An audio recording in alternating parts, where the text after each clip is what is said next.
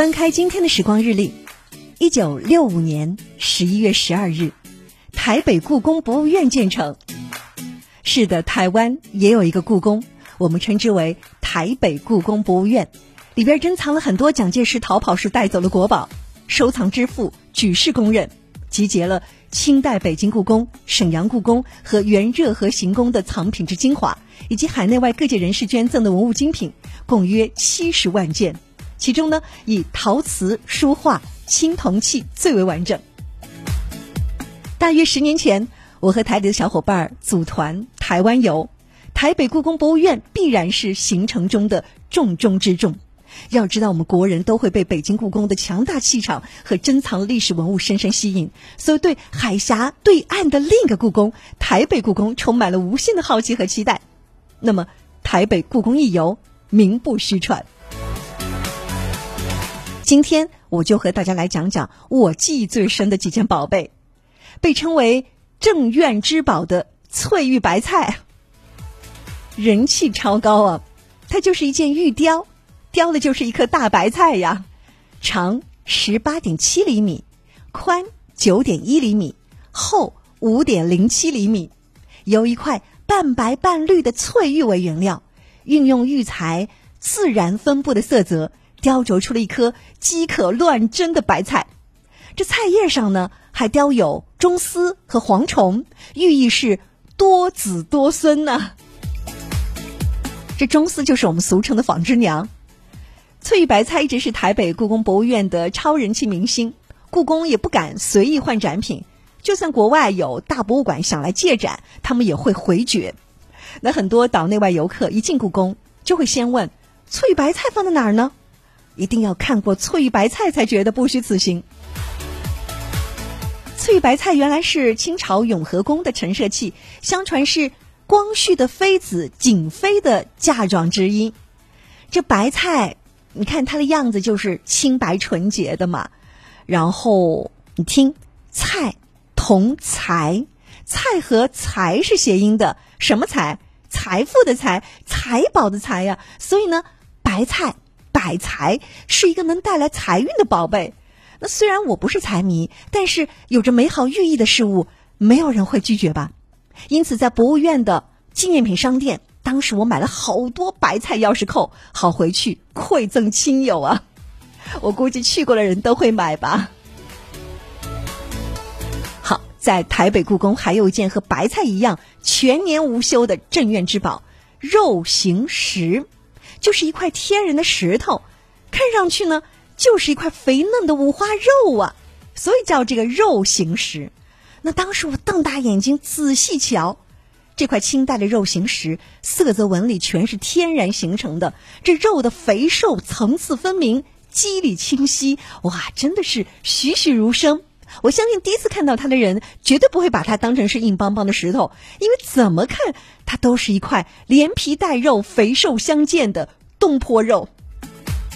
那据说这种肉石，全世界六十七块，台北故宫的这块呢是其中比较大的一块。那它的底座可是纯金制作的哟。那说到咱们中国的雕刻艺术，可以追溯到新石器时代。在七千年前的河姆渡文化遗址和四千年前的殷墟遗址，先后发现过象牙雕和木雕作品。不过，中国古代雕刻艺术的真正发展呢，是在明清时代。这一时期巧匠辈出，他们创造了很多传世佳作：嘉定的竹刻、浙江的黄杨木雕、青田石雕、广州的硬木家具、象牙雕刻都是独具风格。那在台北故宫的雕刻藏品当中，有几件非常美妙的微雕。但是最令人惊叹的是一个五十多厘米高的传统中式饭盒，分四层，椭圆的这样一个形状，长端的直径大约是三十多厘米，合并上描绘了八仙过海的故事。那饭盒的侧壁上呢，也有细致精巧的花鸟人物浮雕。那最妙的地方在哪里呢？就是这个饭盒呢是半透明的。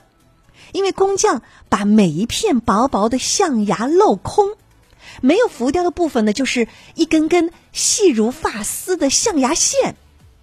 你想一想，这样一来，饭盒的一边儿就是它的侧壁，就像是一片白纱。如果你不凑近仔细看的话，你不可能相信它是由大片大片的象牙雕成的。以上这三件宝贝呢，就是我参观台北故宫博物院印象最深的三件肉形石、翠玉白菜以及这个中式饭盒儿如有天去参观台北故宫博物院，这三件你一定得打卡呀！好，一九六五年的十一月十二日，台北故宫博物院建成。接下来的这首歌，我是有用意的。哈哈哈咱们内地的歌手阿四和台湾的歌手郭采洁共同演唱的《世界上的另一个我》。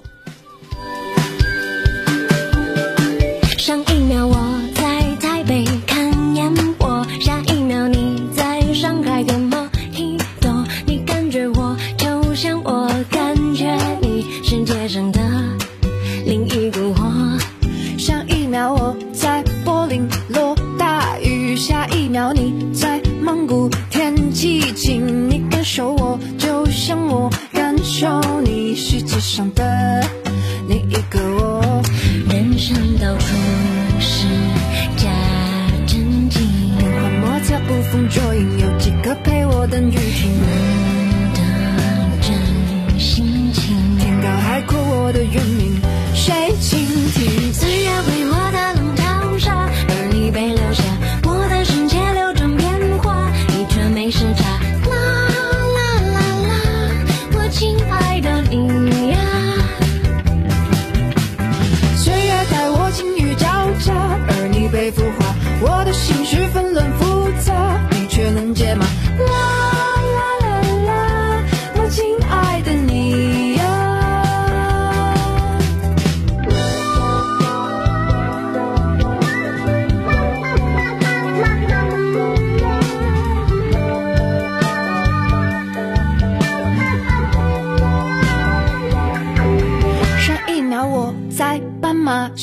奔跑，下一秒你在路口看手表，你感觉我就像我感觉你，世界上的另一个我。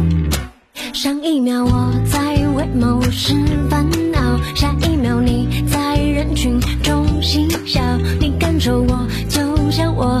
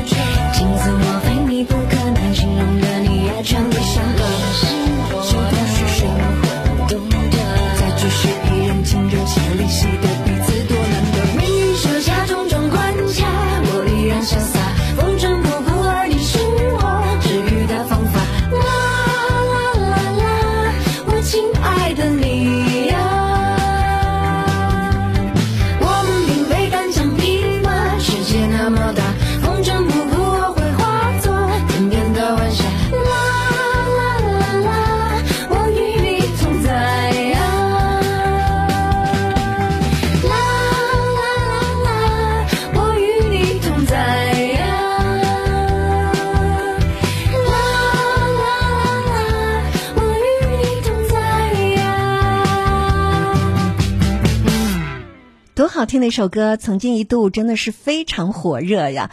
嗯，来自阿四和郭采洁的《世界上的另一个我》，两人唱的真好听，两个人的感情也如此之深。正像内地和台湾，台湾本来就是我们国家的一份子，本来就是一家人嘛，对不对？所以看到春花秋实说提到台湾呢，有首歌特别好听，《二零三五坐着动车去台湾》，能不能听到这首歌？那就给大家听呗。因为在几天前刚刚举行的国台办新闻发布会上，有一位台湾的记者就问了，说咱们大陆网友传唱的网络歌曲《二零三五去台湾》，各自说要搭动车去看台湾的好风光，所以当时这个发言人朱凤莲就说，他也听过。他说：“这反映的是两岸民众对实现京台高铁从福建到台北这么一个远景规划的美好愿望，希望两岸应通尽通，更方便的往来交流，多看两岸美景，多品两岸美食。”当时朱凤莲说：“她相信这个愿望是一定会实现的。”这首歌听着很上头，而我也相信，我们大家都相信这个愿望一定可以实现。